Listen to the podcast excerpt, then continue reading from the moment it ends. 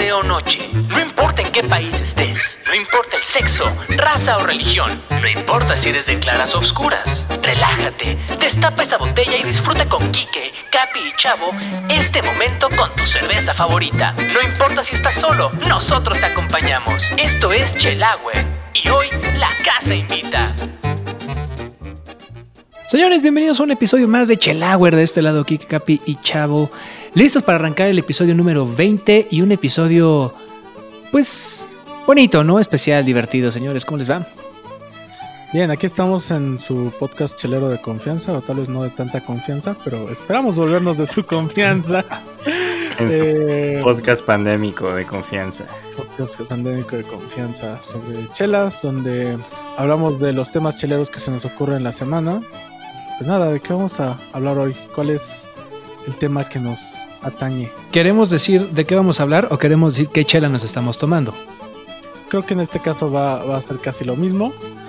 Aunque, va- ya- ya- aunque aquí se van a empezar a notar las divisiones que encontraremos en, en el programa. Vamos a recordar aquella tarde lluviosa en Irlanda de 1700, en el que nace, ¿qué es 1775? En el que nace el invitado especial de este programa, el temático del día de hoy, la cerveza Guinness.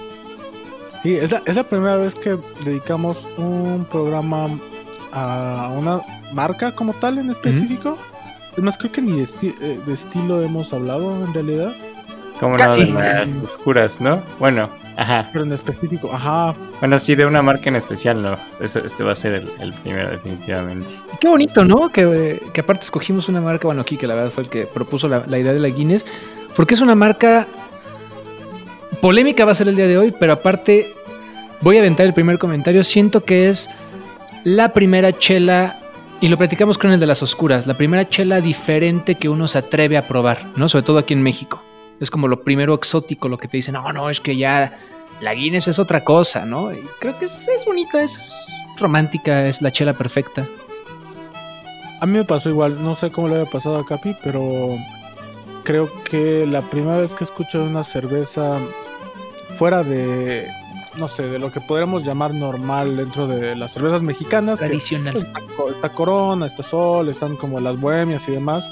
Pero desde chico yo recuerdo que un tío justamente, saludos a mi tío Ricardo, que no creo que me escuche, pero justo él recuerdo que decía, no, es que a mí me gustan las cervezas Guinness, esas que son como muy espesas y son muy fuertes, que en realidad, eso, vamos a hablar un poquito después de eso, que, no es tan cierto, pero de ahí se me quedó así justo, o sea, yo estaba chico y se me quedó el, recuerdo de, ah, esa, la cerveza Guinness es una cerveza especial, ¿no? Y, y que poca, se, se conseguía de cierta forma Difícil. Difícil, ¿no? No sé, ¿tú, tú Capi, tuviste alguna experiencia con Guinness? Yo justo, bueno, esto va a justificar como el por qué no me gusta tanto, ¿no? Más bien como probé la Guinness después de mucho tiempo de ya haber probado muchas chelas artesanales de otros lugares, ¿no? Entonces, mi acercamiento a Guinness fue como, ah, pues, ah, se me hacía que hasta estaba medio aguadona y citando ahí a, Patrick Dawson, que es como, dice que, que es como café de calcetín casi con, con chela, pero ese Patrick Dawson tiene muchas opiniones poco populares, a pesar de que pues, tiene ahí dos, tres cosillas muy interesantes, pero ¿Nos recuerdas quién es Patrick Dawson? Para el, el- escritor del Beer Geek Handbook. Ahora, yo estoy hablando exclusivamente de la Guinness de lata que aquí encontramos fácilmente, ¿no? No, to- de todas las... Exacto, no de todas las Guinness, porque hay muchas Guinness que, que me han gustado bastante. El color impone. Creo que esa es una cosa que también pasa aquí en, en México. Capi, justo dices, a mí no me encantó porque yo ya la probé después de haber probado otras chelas. Y nosotros más morros a lo mejor la descubres y tú cuando te dicen, ah, pues es clara y oscura. Pues la oscura es realmente una Viena. Son colores, pues cafecitos bonitos y llegas y te topas con una chela negra. Que en teoría el color oficial no es negro ni este café Es oscuro. Ruby Red está marcado es como el oficial. Pero pues impone, o sea, sí también dice, no, va a estar fuertísima y. ¿Eh? Y va a estar bien pesada y muy densa y todo. Y creo que al final es una chela tomable, o sea, es easy going, Sí, digamos. iremos a eso después, pero, pero es una cerveza que tiene una presentación, o sea, al menos la que conocemos, la Draft, eh, que es la más común, sí tiene una presentación bastante ba- ba- bastante llamativa, pues, ¿no? Claro. Pero ¿Y bueno, cómo ¿de qué surgió esta chela? ¿Alguien, ¿Alguien sabe de dónde salió? ¿A quién se Sí, le pero antes, justo, justo hablar, pues bueno, que, que, de dónde surgió, pero también qué es, ¿no? Este, cuando hablamos de Guinness, digo, hablamos de una tradición cervecera antiquísima, que hoy en día conocemos co- como una stout, una dry stout, que se hace en Irlanda, o que surge en Irlanda, más bien, no, no se hace ahorita en Irlanda, porque justamente se vende en aproximadamente 120 países y se 150. produce en 50, 150 y se produce en casi 50 países, ¿no? O sea, eh, de hecho, aquí en México ya se produce este como tal.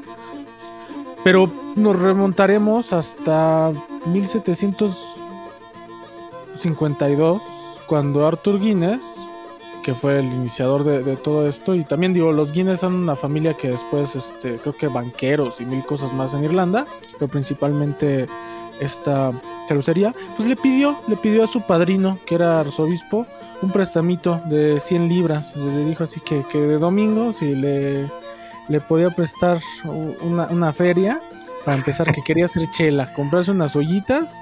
Ojo, Eh, 100 libras desde entonces, sí, es, o sea. No, no sé a qué equivaldrían. No, pero yo tampoco, esto pero pues, supongo que está chido, ¿no? Las heredó de su padrinito, que seguro, bueno, no, no voy a decir nada, yo iba a decir un comentario sobre los padrinos y las épocas antiguas. Sí, cualquier parecido con la realidad actual es mera coincidencia, pero ya, hasta ahí la vamos a dejar. Y aparte al sobispo, güey. Este, antes se le decía padrinos a otras personas, pero le pide 100 libras y inicia su cervecería. En ese entonces empieza a hacer ales como tal, cervezas ale que poco tenían que ver con estas es- porter que después empieza a hacer y así, o sea, empezó empezó a darle a, hacer cerveza, y demás. O como diría la página de Guinness, con un principio humilde. Con un principio, ajá, No humilde. En serio, así dice la página. Qué descarados, güey. Y ahí- Y ahí empieza, ahí empieza la primera parte de la leyenda. Vamos a ver que alrededor de todo esto, o sea, lo que sí han hecho muy bien, o sea, sean ciertos o no, o sea, la mercadotecnia de Guinness ha logrado hacer una leyenda de, de cada paso de esto, ¿no? E incluso si se meten a la página pueden ver todos estos datos en una muy bonita línea del tiempo, y, o sea, lo han cuidado, han cuidado chido. Al rato vamos a hablar un poquito de eso.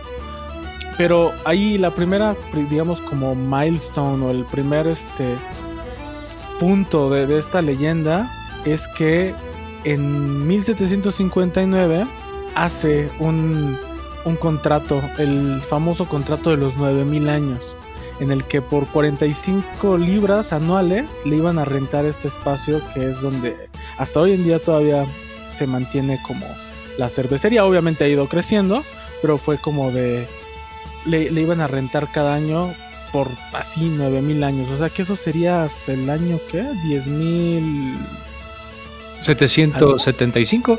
10759. Fue en el 59, 59. 10759 sería cuando O sea, este- échala para el rato, ¿no? obviamente, obviamente este contrato no está. Dicen que todavía en el museo si vas está ahí el contrato de los 9000 años. No sé por qué hayan llegado a ese. También había por ahí una línea de que la licencia justo de los 9000 años había tenido una, un apartado de agua gratuita de por vida. Órale, e- eso está. ah, Después se supone que se anuló y que fue, ya sabes, acá de 1700 y que con una hacha y que se fue contra el sheriff y todo ese rollo. Pero es lo bonito de estas chelas que ya tienen mucha tradición y muchos años, que la leyenda la hace bonita. Estamos hablando de 1700, no manches. Estamos- si en algún momento alguien nos escucha en el futuro, estamos grabando esto en 2021.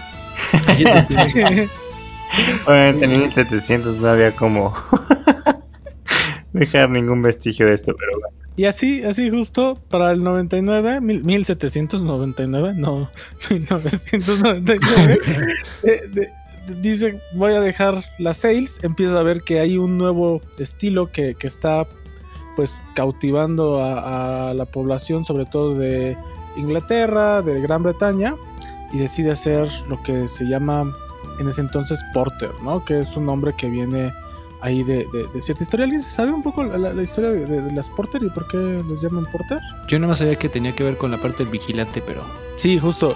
Llegaba, llegaban, eh, estaban los trabajadores, este, y gritaban Porter, Porter pa- a este vigilante que traía la cerveza todos los días. Entonces ahí empezó como, era como el portero. Y, y de ahí surge el término de, de Porter. Y ya, y de ahí para el Real, o sea, como, no sé, o sea, como en ese entonces sí se podía tener un futuro y, y crecer a lo grande pues así lo hicieron, solamente con tener espíritu emprendedor. Tentec. No, no, no fueron los 100 dólares. Digo los 100 dólares, no, vamos a 100 libras. Pero bueno, ya vamos a seguir hablando. Claro, sí, fueron las libras, sí, sí, sí, está bien. A, a- a Capi lo noto un poco renuente. A mí me gustaría que nos contara un poco conforme vamos. Digo, porque es obvio que Chava y yo sí estamos en el fandom total. A mí me gustaría que él fuera, fuera expresando por qué su, su molestia y descontento ante, ante todo esto. ¿Qué, ¿Qué piensas de toda la leyenda de Guinness hasta, hasta ahorita? Hasta ahorita, pues ahí, va, ¿no? Igual no creo que haya sido tan emprendedor este compa con el, con el padrino de arzobispo, pero pues no sé, supongo que era lo que tenía y pues no hay que, no hay que juzgarlo. Al- Algo bueno quería hacer ese muchacho, ¿no? Por la chela. Y eso está, y eso está chido.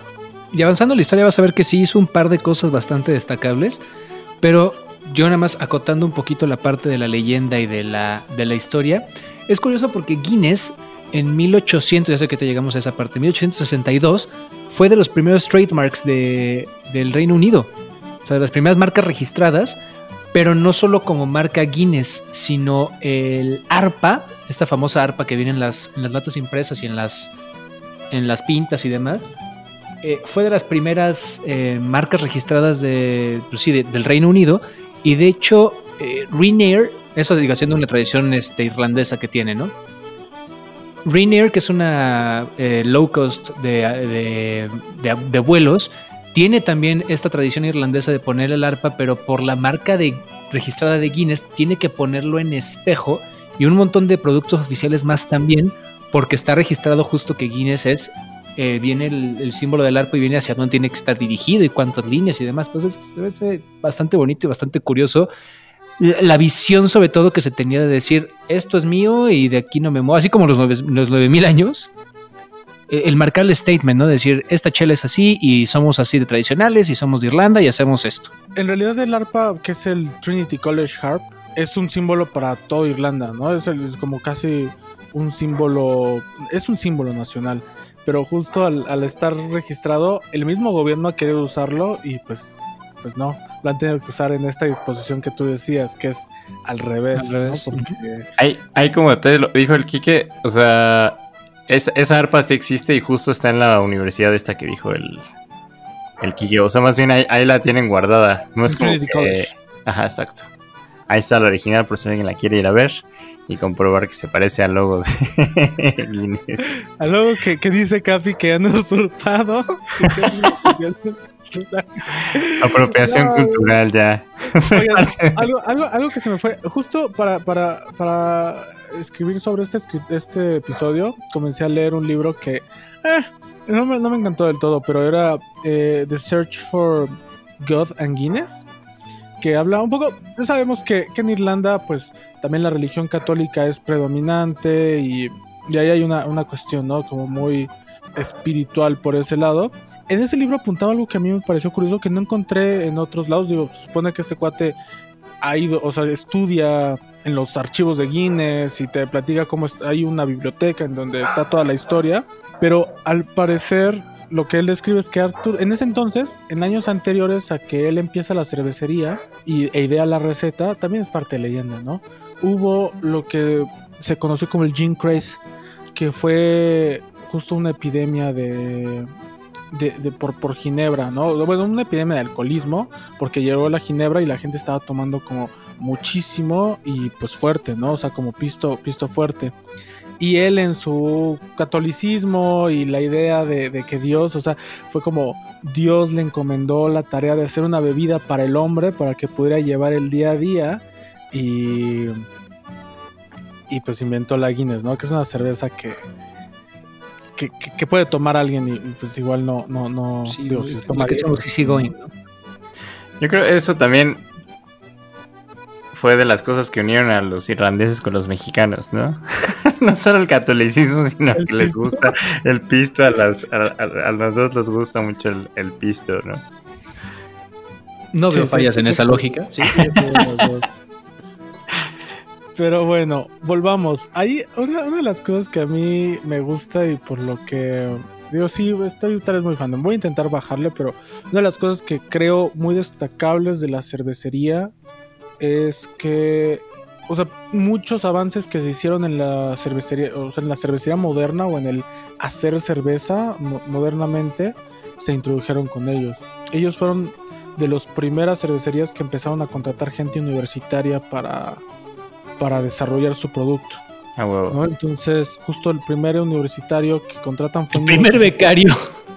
fue el- casi casi el primer becario. No, pues eh, contaban biólogos, estadísticos y sí utilizaban como eh, gente pues bastante capacitada para hacer algunas cosas.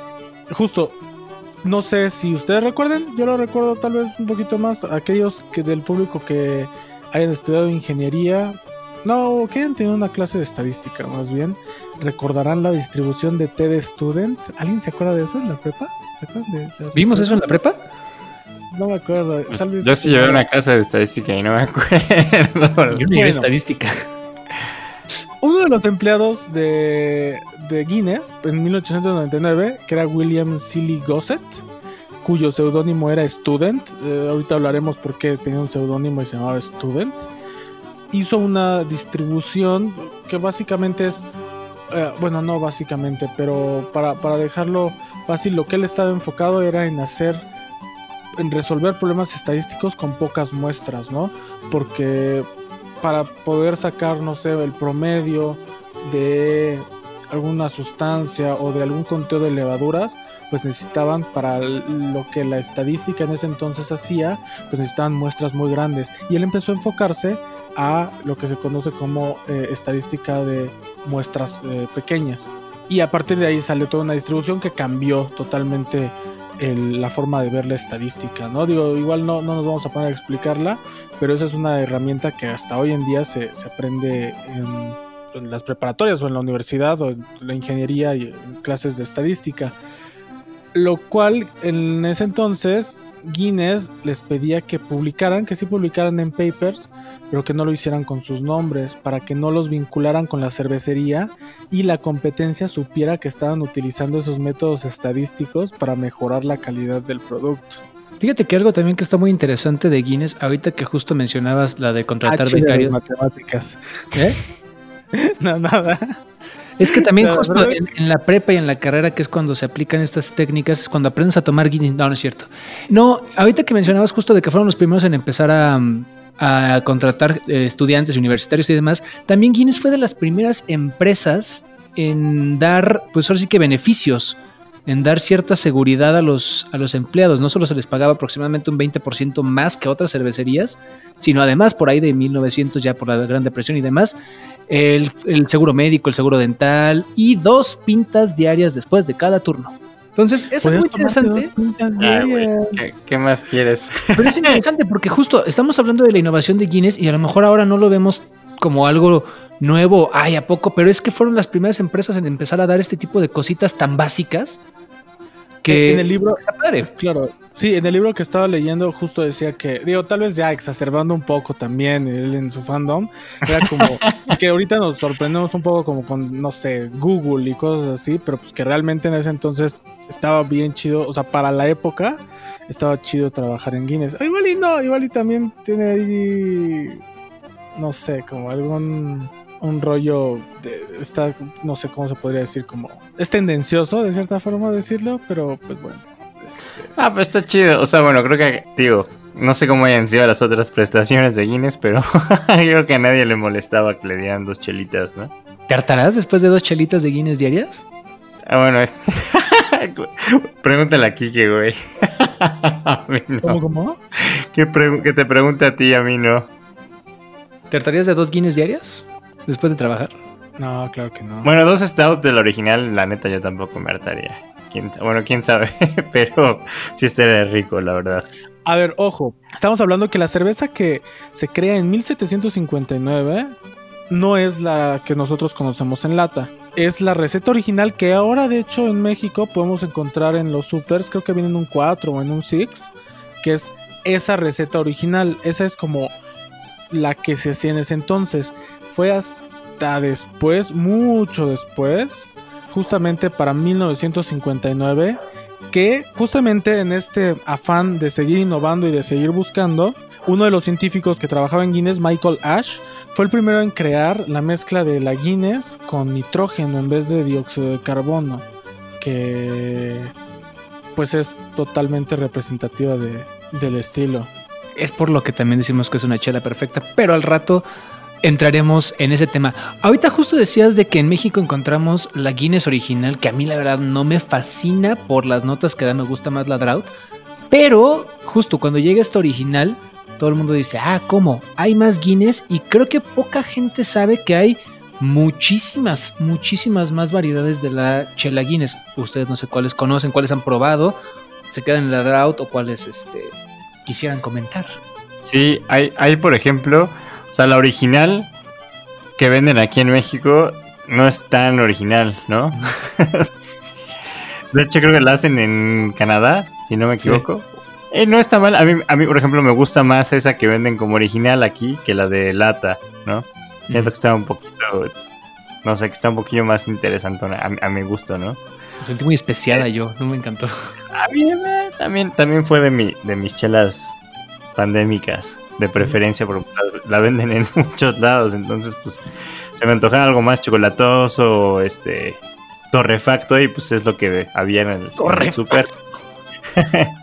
y este, y pues ya, es, es, esa fue la historia. Y bueno, entre las, las stouts que he probado de Guinness me han encantado todas. Así con, con Kike hubo una época que empezaron a traer como varias Guinness como pues irlandesas hechas en Irlanda y pues a mí, a mí me encantaron, la verdad, sí, es, esas stouts sí me gustaron mucho, la verdad. O sea, pero la Guinness no. O sea, la No, Guinness o sea, de es vale, sí, sí, sí. Ajá. Las otras tío, también son Guinness, ¿no? Sí, sí, O sea, la sí, la Guinness Guinness Drought. tradicional Drought. Ah, exacto. O sea, pero que por ejemplo, realmente esa no es la original. del bueno. otro lado del charco te echas una Guinness de barril y sí te cambia el sabor. Y sí te sabe chida. Sí, perdón, pero no es la original, pero sí creo que es la que se encuentra mundialmente. Ajá, es la más conocida, ¿no? Y la más vendida, supongo. ¿Tú, Kaik, qué otras co- conoces? Pues justo de, de esa época probamos la que era la Foreign Extra, Extra Stout, que era como la que en ese entonces le llamaban Foreign porque era la que hacían para, para exportación, un poquito más alta de alcohol y demás. También probamos una que hicieron la, la Export, que era de 200 aniversario, también recuerdo que estaba muy, muy, muy chida. Y de ahí, pues no sé, eh, principalmente se han dedicado a hacer cervezas tipo Stout. Ahorita sé que tienen en, justamente como un laboratorio, una pequeña como subsidiaria de la empresa, que es como el Brewers Project. Y están sacando como nuevas chelas, ¿no? Sacaron una IPA, sacaron una Porter. Una Nitro Sacaron- IPA que es como la super tendencia del hace dos años en Europa. Sí, todo el mundo quería Nitro IPA y nunca había, estaba bien chida. Sí, exacto. Y están sacando como ahí algunos experimentos. Lo manejan un poco como side de la marca, pero pues igual está, está chido, ¿no? Como que, que busquen. Digo, no, no, no creo que tengan que salirse de lo tradicional y empezar a. O sea, no los veo haciendo una neipa, ¿no? Obviamente. Este, creo que pues, más bien se van a quedar en lo tradicional, un poco en explorar como estos estilos históricos. Tal vez eh, tiene una como indie, West Indies Porter que según yo pues busca emular como las cervezas que justo se hacían en 1700 para llevar a las Indias y demás. Eh, pero sí, Tiene una Black Lager también, que se ve interesante. Y yo, yo, yo, ahora sí que hablando a título personal, eh, me tocó probar en un evento de St. Patrick's una vez la Guinness Blonde, que es una lager. Mm, Te voy a decir la neta, no es espectacular, pero no es, o sea, es una American Lager, pero no es una mala chela. O sea, muy suavecita, muy sencillita, muy rica. Y la que sí probé y sí me, me gustó bastante es la Hop House 13 Lager. Eh, hopicita, rica. De hecho, hasta después que la, la, chequé en un tap dije, ah, mira, la hace Guinness.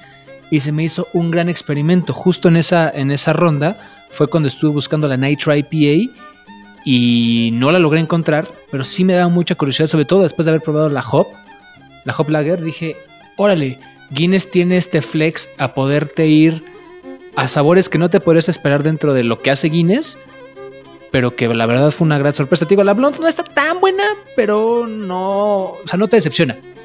Nada más dices, eh, ok, es una buena Blonde, eh, cool. Pero sí, la, la Hop está bien. Ahora, algo muy característico de la Guinness es que dentro de todas sus campañas y de todo su misticismo, tienen, eh, vamos a decirle, dos reglas, pero realmente yo diría que es una regla dentro de otra regla. Los seis pasos para poder servir una Guinness, los cuales por cierto no me salieron ahorita.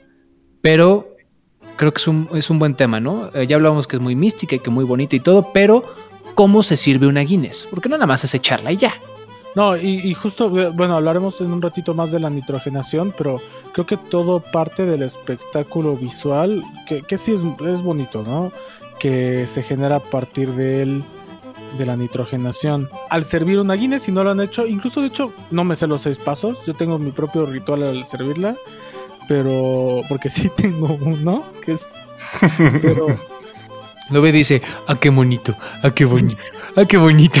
Sí, en realidad, digo, ya postearemos tal vez alguna foto, alguna cuestión en redes sociales para que los que no lo han visto, pero pues básicamente espero una cerveza negra y una, y una espuma muy densa arriba. eh, Como una media Oreo, ¿no? Ah, justamente es como una media hora. Pero no sé, creo que Chava, que le gustan más esas cosas, se sabrá los pasos. ¿Cuáles son estos pasos? Tome usted su, brazo, su vaso brandeado, o así lo dice aquí en la imagen, ¿no? Es eh, agarrar tu vasito de Guinness, porque aparte se supone que que sí tiene ciertas siluetas que ayudan a la burbuja. Bleh. Agarra tu vasito de Guinness, ¿no? De preferencia de, de media pinta, para que, digo, de medio litro, de una pinta, para que te dé el tamaño. Eh, como todas las cervezas, tienes que inclinar tu vaso a 45 grados y servir hasta donde está el arpa. La tienes que dejar reposar durante 119.5 segundos. De hecho, haciendo un pequeño paréntesis, eso lo dice, dice la regla, güey. No, es mi- no me hagas cara de que no.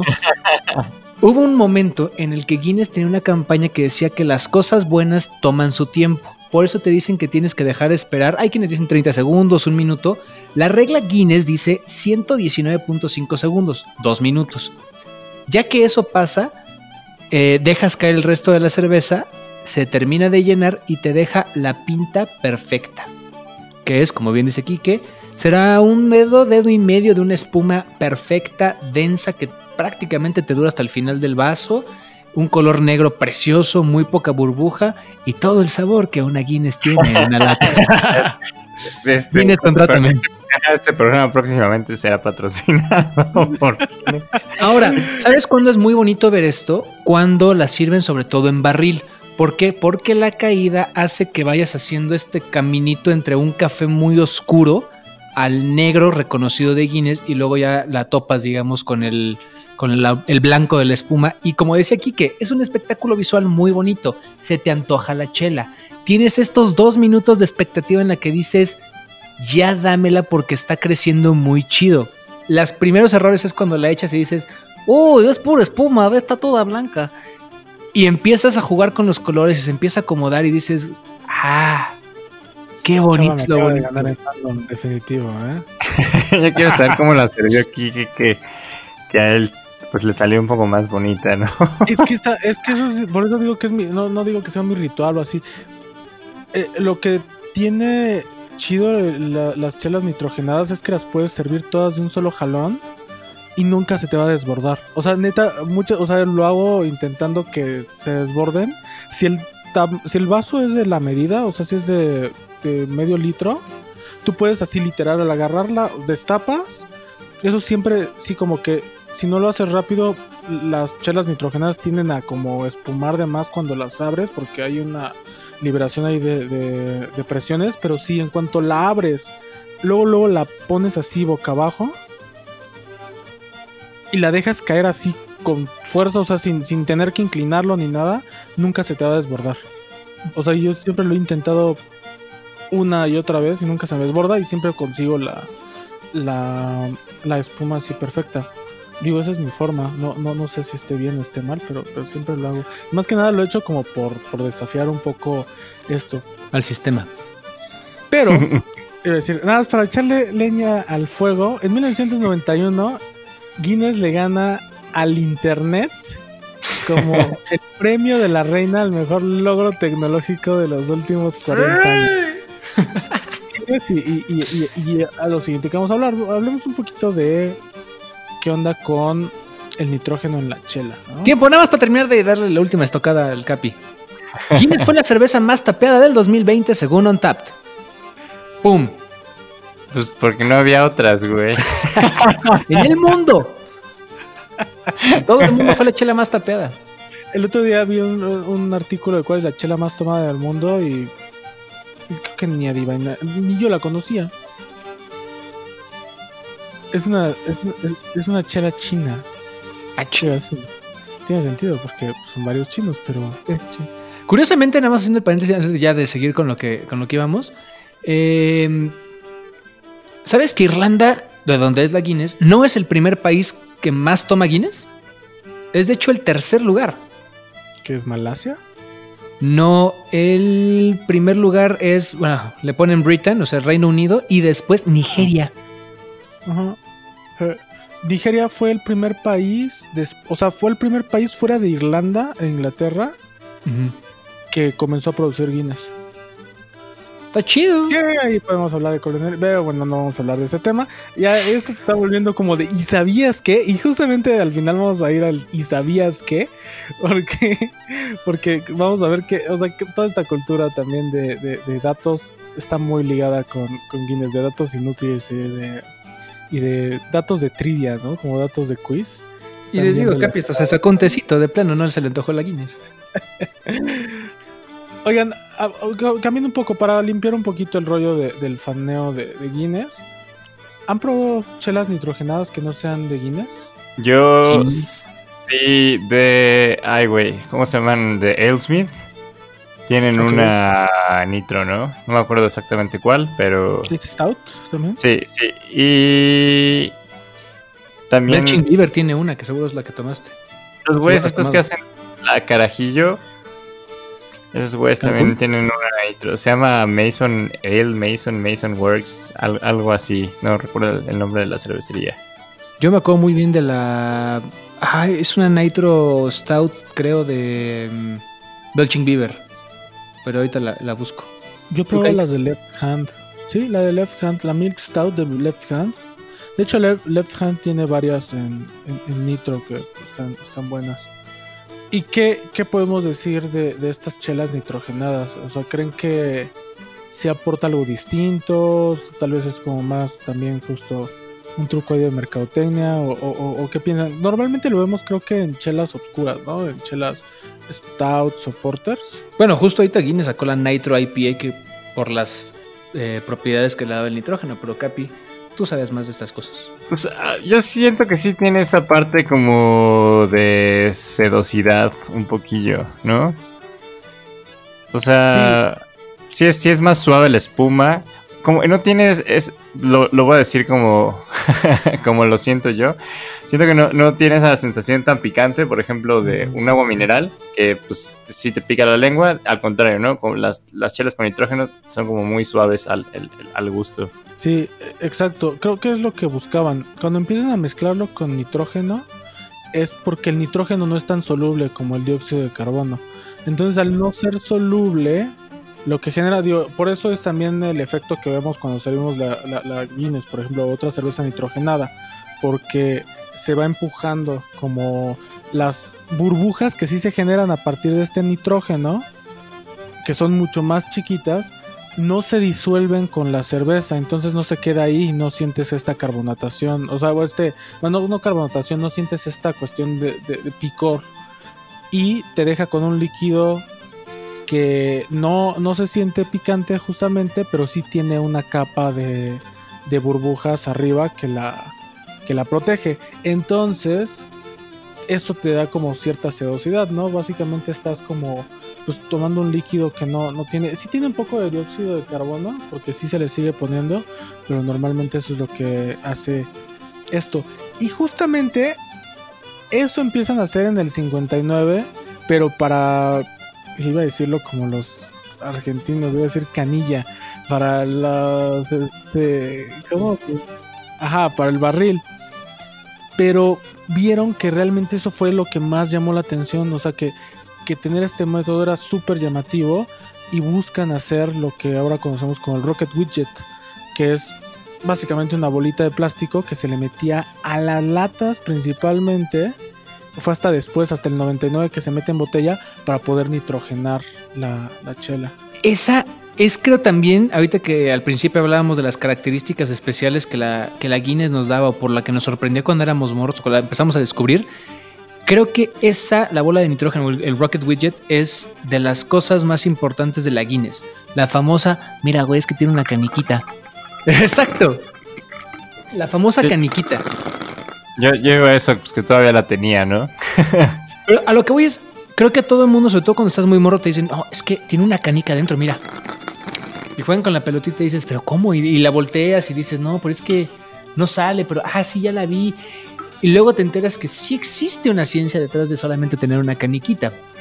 Capi sigue incrédulo. Mira, yo creo que Capi... sí, sí, ahí está. la- O sea, de- sí, sí me he tomado unas cuantas, yo, ¿no? creo, yo creo que, yo creo que Capi eh, pensaría, hablando un poco de, toda esta imagen, porque digo, ya para ir también cerrando, digo, creo que podríamos irnos con muchos más datos y demás, ahorita iremos un poco a algunos fun facts y demás, pero lo que sí es que como podemos concluir es que Guinness ha manejado su marca muy bien, ha- lo ha hecho en cuanto a mercadotecnia muy bien. Y justamente aquí que me gustaría citar algo que encontré de, perdón, encontré un, pues una cita de que el, periódico de Guar- The Guardian hizo en algún momento describiendo justamente cómo lo habían manejado. Lo voy a traducir un poco textualmente.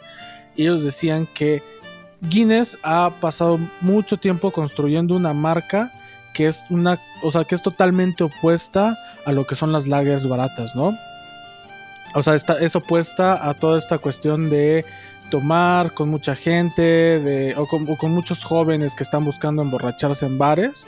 Más bien han trabajado en ayudar a Guinness o en hacer que los que toman Guinness se vean a sí mismos como intelectuales que, que- que están en, una, en un pub y que están este, sentados escribiendo poesía, imaginando mujeres idílicas y escriben poesía mientras leen alguna cosa de Yeats o alguna cosa así.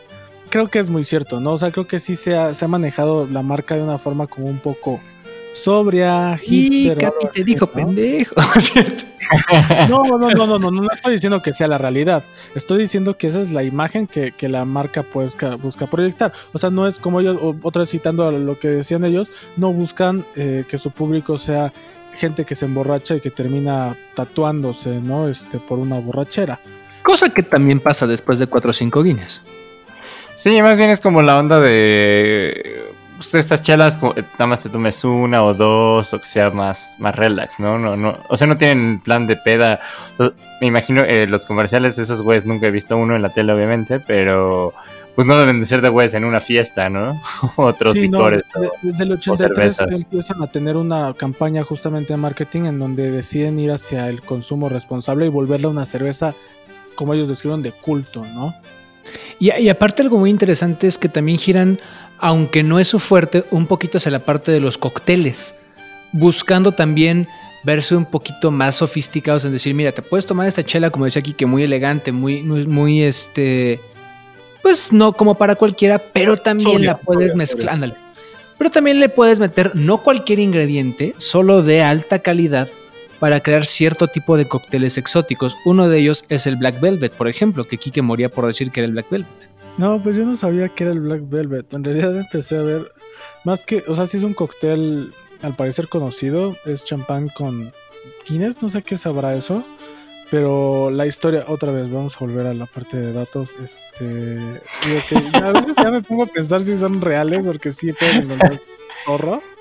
Eh, nada, cuando murió el príncipe Alberto en, el, en 1861, alguien decidió en un bar decir que hasta la champán tenía que estar de luto y decidió echarle Guinness. Oh, qué bonita historia, güey. Sí me gustó. Fíjate que en la página de Guinness, así pues, guinness.com, diagonal ES, hay eh, todo un recetario de, de cócteles y hay unos bastante interesantes. Obviamente está el Black Velvet que decía Kike, pero pues además del famoso Black and Tan, hay unos con whisky, hay unos con vodka, hay incluso Bloody Marys, pero con Guinness. Hay de los diferentes tipos de Guinness y cómo combinarlos con ciertos cócteles. Una michelada. No. Una michelada Guinness. ¿Qué tal, Capi? No mames. Es- Güey, no sé si le echaría jugo de almeja a una Guinness con eso del Bloody Mary. Pero eh, hay, hay varias recetas y también hay recetas de, de maridaje, ¿no? Que tu ensalada de higo, que tu, este, ¿qué es? El, ay, el que tú decías que, el Guinness Pie, y el steak y demás. y dices, Ese sí está rico. Y el, y el que hace el Kike está chido, la neta. Se los Ah, pero el recomiendo. pastel de chocolate. Simón. no sé, no me tocó. No, sí, sí te tocó. Estabas Es- esa reunión. Eh, ya, me, me acuerdo porque lo escuché Ah, cuando sí, lo ya me acuerdo que te había dicho Kike que sí te había dado. Ya hemos pasado por esto antes, chaval. Exacto. Ok, ok, bueno. La Guinness es buena. Ok, el Black, el Black and Tan. Black and Tan es como uno, uno este, bastante conocido. ¿Ustedes saben la receta del Black and Tan? Pues es Pues- como la campechana. Exacto, es como la chope campechana, ¿no? Pero mitad. eh, la base, supongo que es como la pale ale más tradicional de por allá. Y mitad de Guinness, ¿no? Pero tienes que echar acá con cucharita y con cuidado y amor y todo, porque si la echas, pues se mezcla, ¿no? No como la campechana. Y la idea es que quede como ahí las capas y demás. Está bien. Bueno, creo que este capítulo se volvió de, de datos curiosos. De fechas. Vente, amigo, vamos a hacer un off Chelauer sin capi, güey, para que tú y yo faniemos de Guinness.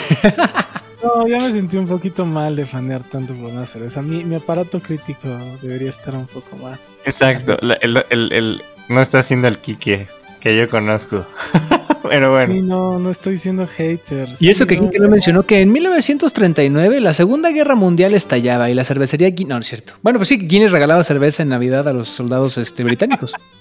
Oigan, bueno, fuera de. Hablando de, de datos curiosos, digo, el último dato curioso es que el libro de datos curiosos, Guinness, se llama así porque sí nació. Y, y yo tampoco lo. O sea, como que nunca lo había relacionado.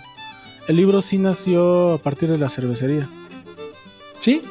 Y O por sea, una historia demasiado cómica, la cual tú te sabes, ¿no? ¿O no la Pues, quieres mencionar porque es muy fea? creo que- No, no se me hace fea. O sea, se me hace como. eh, o sea, muy de su época. O sea, estaba el, el manager de ese entonces de la, de la cervecería cazando, como supongo que se hacía en esa época. Y pues fue como. Empezó a pensar que cuál era el ave, el ave de caza más rápida de todas. Y pues nadie lo sabía. Y fue como que se le ocurrió que estaría bueno tener un libro donde se pudieran consultar ese tipo de datos inútiles que normalmente en un pub o en un bar vas a empezar a discutir sobre ese tipo de cosas y fue que se le ocurrió hacer el libro Guinness que pues también es como su tiene su propia historia, ¿no? También es como una cosa ahí A mí, a mí sí me latía mucho. Recuerdo que en la en cuarto o quinto de primaria había un compañero que tenía uno y el güey siempre que lo llevaba me lo apañaba yo para ver los datos. Era morbosón, ¿no? No, ese era el replay. Yo creo que el Guinness sí tenía un poquito más de cosas. Ah, ahora sí había dos, tres récords ahí medio grotescos, Ah, Es que pero lo morbosón. O sea, decías, ay, Pero- ¿quién? No sé. las mías más largas. No, pero había, yo pues no sé, pues siempre le he ñoñado y pues soy curiosón en varias cosas y, y, pues no sé, me gustaban como esos datos inútiles de cierta forma. En la biblioteca de mi primaria justo me gustaba la sección donde estaban, porque estaban los Guinness al lado de los de Buscando a Wally, entonces Mm, como todos los libros me, me, me gustaban mucho. Sí, está chido. Uy, y lo siguen editando, ¿eh? Ya está la, por cierto, ya está la edición 2021. Ya. Uh. Se me hace que lo voy a pedir por Amazon ahorita. ¿Y, y existen Eh. récords Guinness de cerveza Guinness? Sí, yo creo que sí. Tal vez sea, vamos a dejarlo con que la cerveza con más marketing. Exacto. es el kiss de la cerveza, ¿no? Kiss No mames, sí. Seguro esos güeyes están en el, en el, en el libro, ¿no? ¿Qué? Por algo, Seguro. por algo. Sí, no sé, por, Creo que por algo de marketing. Más, produ- algo más, más productos de marketing de un grupo, algo así. Bueno, y más fans con ciertos productos de la misma banda, una cosa, está chido. Y el libro, bueno, ya estamos hablando del libro, pero tengo una duda. Dijimos hablar, vamos a hablar de la cerveza Guinness y es una variante, ni modo. ¿El libro, el libro- el libro sigue creciendo? O, o- o- o sea, porque si hacen uno cada año, ¿va creciendo o meten cosas nuevas? O sea, Pues Ya- ya no supongo que si el récord no lo venció alguien, se queda el mismo, tal vez. pero luego se inventan nuevos récords, ¿no? O sea, debería Claro. ir creciendo eso. Como el de las enchiladas del centenario.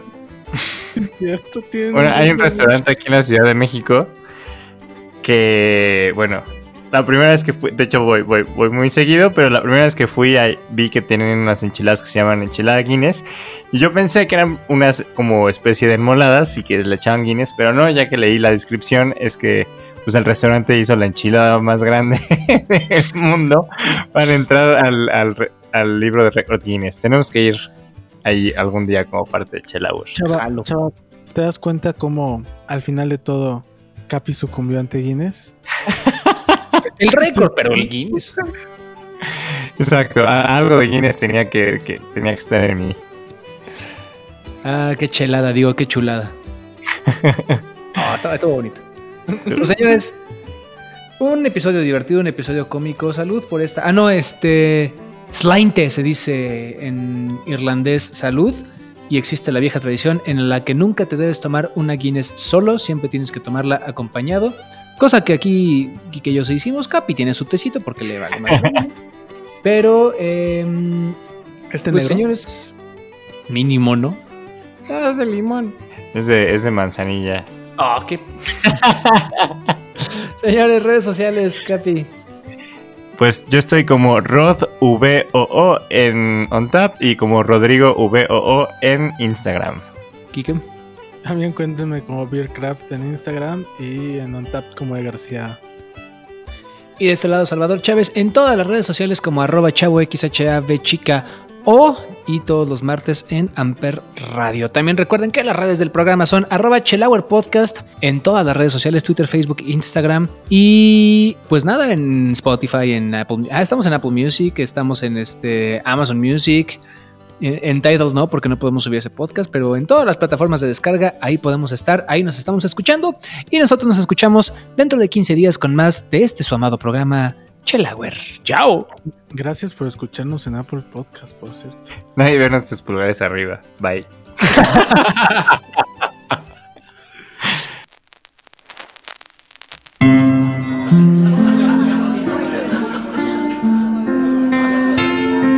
La barra ha cerrado y este podcast se ha terminado. Gracias por escucharnos.